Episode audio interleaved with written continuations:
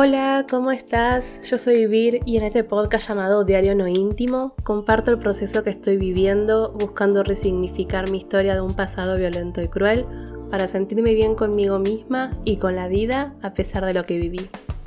En este episodio voy a hablar sobre por qué no es bueno reprimir emociones. ¿Te preguntaste alguna vez cuántas emociones reprimís en el día y por qué las reprimís? ¿Sabías que reprimir emociones tiene un mayor desgaste emocional y físico que sentirlas?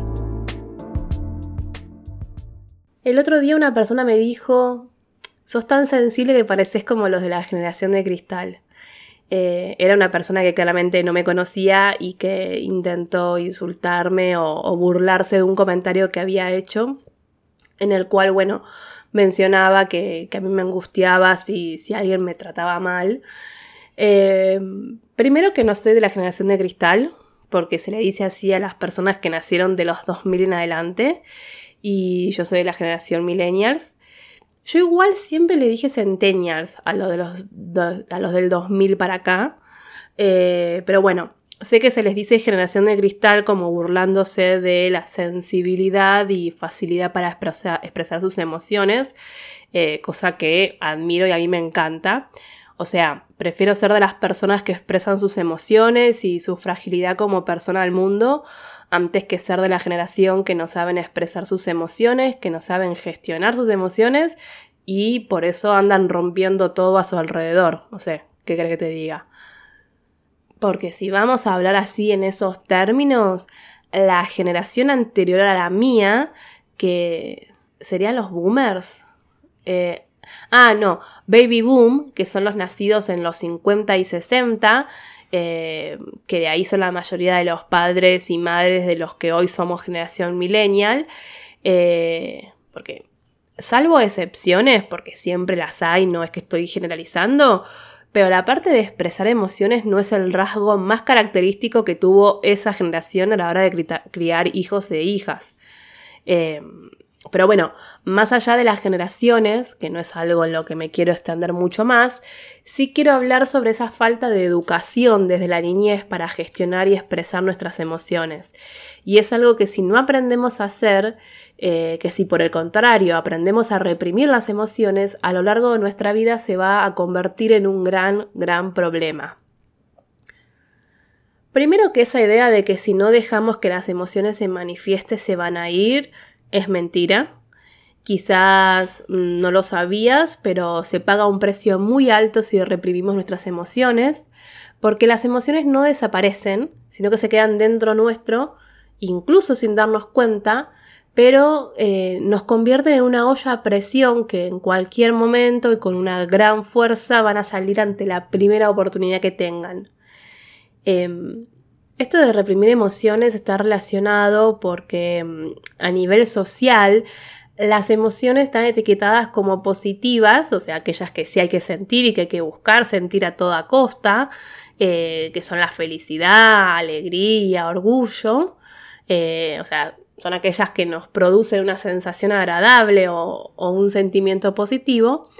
Y por otro lado están las emociones que son estigmatizadas como negativas y de las cuales debemos escapar, eh, como el dolor, em, el enojo, el miedo, la tristeza. Eh, está esa creencia que si querés sentir emociones positivas no debes sentir emociones negativas, que tenés que escapar de las emociones negativas para poder sentir emociones positivas. Bueno, no es así. Es más, desde mi experiencia me animo a decir que es todo lo contrario. ¿Y cómo es que aprendimos a reprimir emociones? Y bueno, tiene que ver con la forma en cómo nos criaron desde niños o niñas. Quizás te suenan frases como no llores, sé fuerte, no tengas miedo, o, no es para tanto, eh, o no sé, cuando llorabas te decían, ¿de verdad vas a llorar por esa pavada? Eh, tenés que ser fuerte, no se llora. Eh, o hay gente que está peor que vos. En mi época siempre me hablaban de los niños y niñas de África que no tenían ni para comer. O sea, como yo no podía estar, yo no podía estar mal porque había niños y niñas peores que estaban en África. Eh, y eso invalidaba mis emociones. Eh, también frases como, no sé, sos cobarde o miedosa, o si te enojabas por algo te decían que no te enojes, que no es para tanto, eh, o que dejes de pensar en eso y que sigas adelante, o sea, en fin, porque puedo estar horas relatando todas las frases de mierda que se le puede decir a una persona, invalidando las emociones y que las lleva a creer que es mejor reprimirlas. Reprimir las emociones también es desarrollar un mecanismo extremo para controlarlas y controlar tu comportamiento para estar eh, pendiente de actuar de forma correcta, depende de quién tengas adelante. Y eso genera una carga de estrés altísimo y mucha culpa y frustración que obviamente daña tu salud gravemente. Y lo digo por experiencia propia. Eh, ya sé que en el momento en que eh, empezás a dejar de ser complaciente con las demás personas eh, a costa de, bueno, reprimir tus emociones y, y empezás a gestionar y expresarte y, hacer como vos querés hacer, eso va a tener como resultado que aquellas personas que se beneficiaban con tu represión de emociones y complacencia absoluta se enojen y hasta se puedan ir de tu vida. Y si bien eso duele y molesta al principio, te aseguro que eh, si se marchan o hacen cosas para que te des cuenta que en verdad la relación era porque sacaban provecho de vos, te están haciendo un gran favor. Cuando comencé terapia en el 2016, o sea, cuando comencé terapia por vez número 10, antes no tuve buenos resultados, o sea, no me sentía comprendida y hasta, bueno, me han faltado el, respeto y me ha faltado la confianza. Eh, pero bueno, como les conté, era eso o dejar de existir y, no podía hacerlo porque no quería dejar sola a mi perra ni lastimar a mis hermanos. Así que bueno, comencé terapia por número 10 y una de las primeras cosas que hablamos con mi psicóloga fue esto de que no existen emociones buenas y malas o emociones que se deben sentir y emociones que no se deben sentir. Y eso para mí fue un flash. Yo, que me la pasé reprimiendo emociones para intentar ser la niña buena, para de alguna forma evitar que, que, que, que, me peguen o que me traten mal o lograr que me abracen cuando me sentía mal y que desde muy niña tengo emociones catalogadas como negativas a, a mis padres, a mi familia, que tuve que reprimir. Y, y, ahora teniendo enfrente a mi psicóloga que me está diciendo que no es malo sentir bronca, enojo, eh, eh, las emociones son reacciones instintivas para actuar ante situaciones y circunstancias adversas. Dijo y me conquistó. me acuerdo esa frase, que obviamente me la tuvo que explicar, pero me acuerdo y... Eh, no sé, e, e, era la primera vez que alguien me estaba diciendo, eh, es normal que sientas todas las emociones. Y, bueno, con esa frase lo que me quería decir es que las emociones nos guían para saber cómo actuar dependiendo de qué situación eh, estamos viviendo y nos facilitan en la toma de conciencia de lo que nuestro cuerpo está experimentando. Eh, es decir, nos ayudan a tener una referencia de lo que nos sucede en ese momento y, y bueno, cuál es la energía adecuada para actuar en cada situación. Y ahí está la clave. Las emociones no hay que reprimirlas, hay que gestionarlas. Y en todo caso, lo que hay que aprender es aprender a manejar las reacciones que tenemos frente a las emociones. Pero las emociones no hay que reprimirlas, son dos cosas distintas.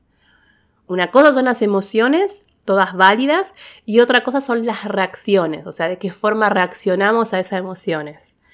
Porque claro, podés sentir enojo, es normal, pero la forma en que reaccionás frente al enojo o la frustración es la que tenés que manejar porque no todo está permitido. Lo otro que me contó mi psicóloga, que para reprimir nuestras emociones necesitamos una energía, una cantidad de energía tan, pero tan grande, que incluso lleva mucho más desgaste físico, mental y emocional el reprimir emociones que el sentirlas.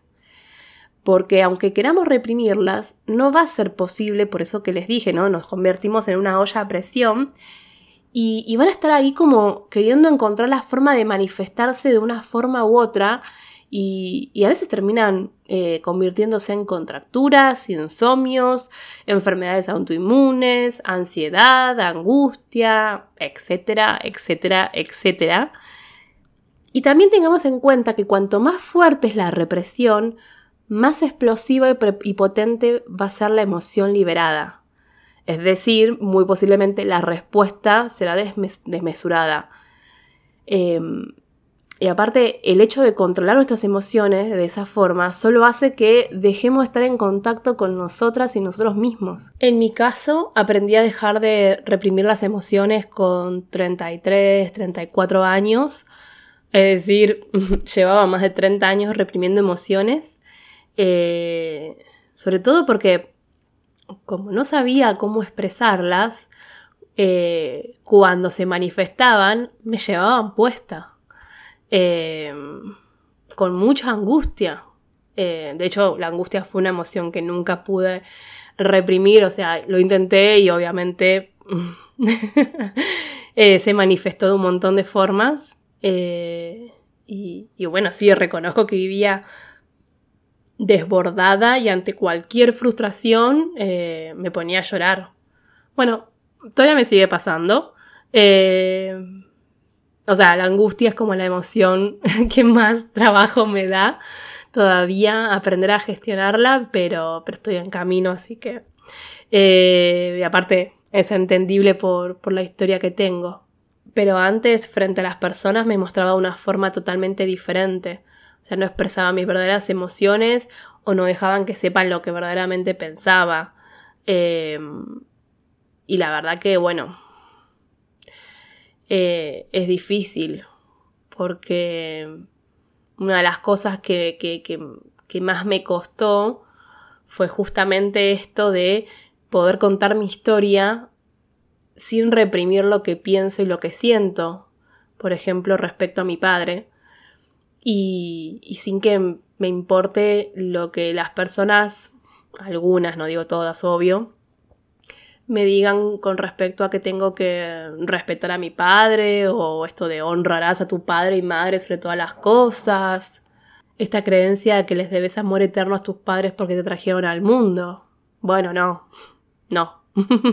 no tenés nada que agradecer si, si la vida, o sea, si la niñez, adolescencia, juventud eh, fue una tortura, fue cruel y violenta eh, por acción o negligencia de ellos. Pero bueno, yo sé que es muy polémico lo que estoy diciendo. Eh, durante mucho tiempo no, no, solamente escribí sobre mi historia eh, en mis diarios íntimos, justamente por eso, porque no podía hablar sobre lo que realmente pensaba y sentía, porque del otro lado me encontraba gente que, que, me decía que no estaba bien lo que yo sentía o pensaba. Y hoy por hoy, si me dejas hablar un poco más y, y entro en confianza, hasta te digo que para mí, en mi opinión, no todas las personas deberían ser padres y madres. Que así como para adoptar un niño o una niña te hacen un test psicológico, para ser padres y madres eh, debería ser igual.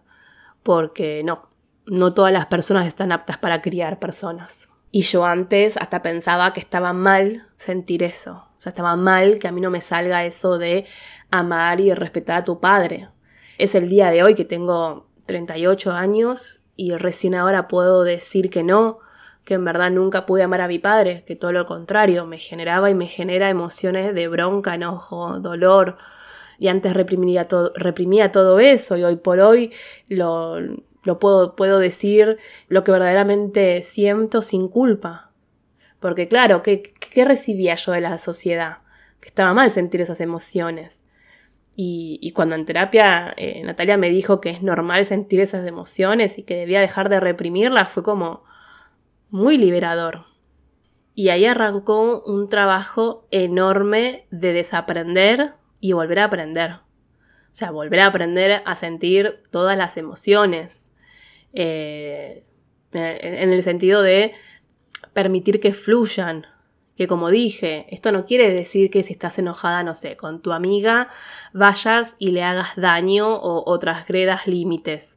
No, no, dejar que fluyan las emociones quiere, quiere decir que atiendas esa emoción, que le hagas caso porque te está dando un mensaje. Lo que tenés que, sí, en todo caso, gestionar es esto de la reacción. O sea, no podés, eh, si estás enojada, ir y lastimar a la otra persona. Pero bueno, tenés que ser consciente de las emociones, ponerles nombres y, atenderlas adecuadamente. Y como digo siempre, en la escritura para mí fue una gran herramienta, porque hasta que pude mencionar mucho de lo que me pasaba, hasta que pude decir lo que me pasaba, lo que sentía, primero tuve que escribirlo con respecto a las emociones, estoy, diciendo. Eh, entonces lo primero fue empezar a reconocer, por ejemplo, la sensación corporal, lo que sentía mi cuerpo con cada emoción, porque era sumamente importante para volver a conectar conmigo misma. Y, y para eso, bueno, era creer en lo que me decía Natalia, mi psicóloga, que, que me deje sentir, que deje sentir esa emoción, ya sea con lágrimas, con nudos en la garganta, con un agujero en el medio del estómago, e intentar detectar qué emoción es, cuál es el nombre de esa emoción, qué me produjo esa emoción, qué hay detrás, y, y dejarla sentir sin juzgarla ni censurarla.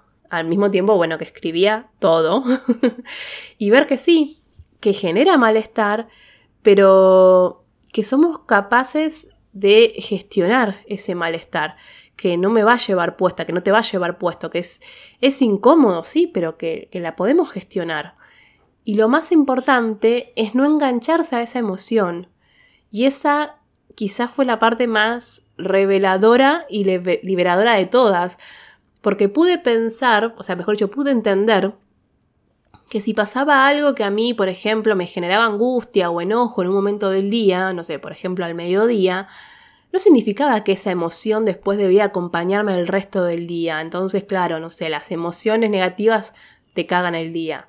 No, no, una vez que aprendí a dejarme sentir y a gestionarlas, me di cuenta que después también, aprendiendo a regularlas, podía volver a sentir emociones que me generan bienestar. El otro día hablaba con, con Lau, con, la editora de mi libro, y en un momento, claro, me puse a llorar y ella me dijo que eh, si yo quería frenar, ¿no? Que ella no quería hacerme mal. Y yo le dije que primero no es que estaba llorando porque ella hizo algo malo, o sea, no es que lo provocó, sino que bueno, estaba llorando por lo que estábamos hablando sobre mi infancia. Y segundo le dije que para mí, hoy por hoy, llorar, eh, sentir angustia, no es algo malo. Todo lo contrario, lo vivo como algo súper necesario, llorar.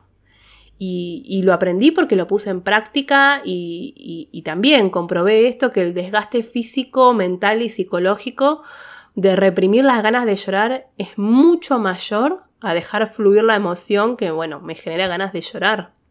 Y sí, por supuesto que para mí gran parte de la culpa de que las personas creamos que es bueno reprimir aquellas emociones que generan malestar es la gran industria de la felicidad. O sea, toda esa cosa de autoayuda que dice que tenés que estar alegre y feliz todo el tiempo.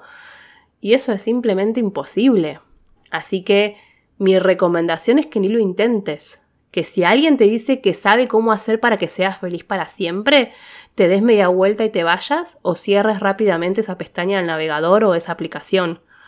Ni hablar de aquellas personas que con un mensaje de espiritualidad barata te hablan de que tenés que evitar sentir esas emociones porque atraen desgracias o te hacen vibrar bajo y, toda esta cosa tóxica de lo positivo para mí es contraproducente porque lo que muestra, lo que hace, es obligar a las demás personas a sentirse de una forma que no pueden.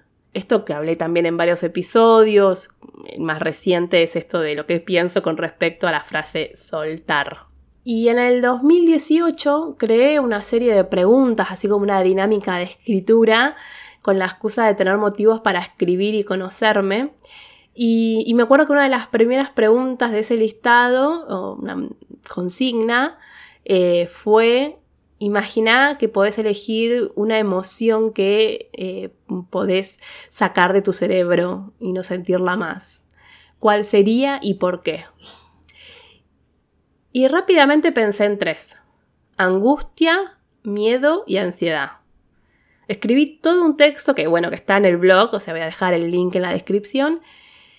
Y al final, bueno, termino eligiendo la, la angustia y explico por qué. Obvio que entiendo que la consigna puede estar mal planteada, porque si vengo diciendo que todas las emociones son normales y necesarias, plantear que puedes elegir una que puedes sacar de tu cerebro eh, y dejar de sentirla cuando en verdad eso sería reprimir la emoción. Pero como la consigna te pregunta por qué, escribir sobre esa emoción que te gustaría no sentir te va a ayudar mucho a conocer sobre esa emoción. Y en mi caso, cuando pude eh, racionalizar y entender el por qué, el proceso a mí me generó una sensación de libertad. Pues yo no me siento atrapada de mis emociones, de mis pensamientos, sino que estoy aprendiendo a convivir en equilibrio. Así que sí, la pregunta para conocerte de este episodio va a ser esa consigna. Imagina que puedes elegir una, emoción o sentimiento que, que puedas dejar de sentir. ¿Cuál sería y por qué? Ah, y algo lindo que leí el otro día, no me acuerdo ahora en dónde, y no tengo para compartir, por eso no tengo para compartir el link, pero, pero que me gustó cuando, cuando leí, es que si te duele, convertirlo en ejercicio, en pintura, en libros, en danza, en abrazos, en llanto, pero jamás permitas que el dolor se quede adentro. Eh, eso mismo con cualquier emoción, enojo, bronca, impotencia, frustración. No te quedes con esas emociones dentro ni las reprimas. Y por hoy dejamos acá. Gracias por escucharme, gracias por leerme, por escribirme. Te recuerdo que, me puedes escribir por mail a holavir.com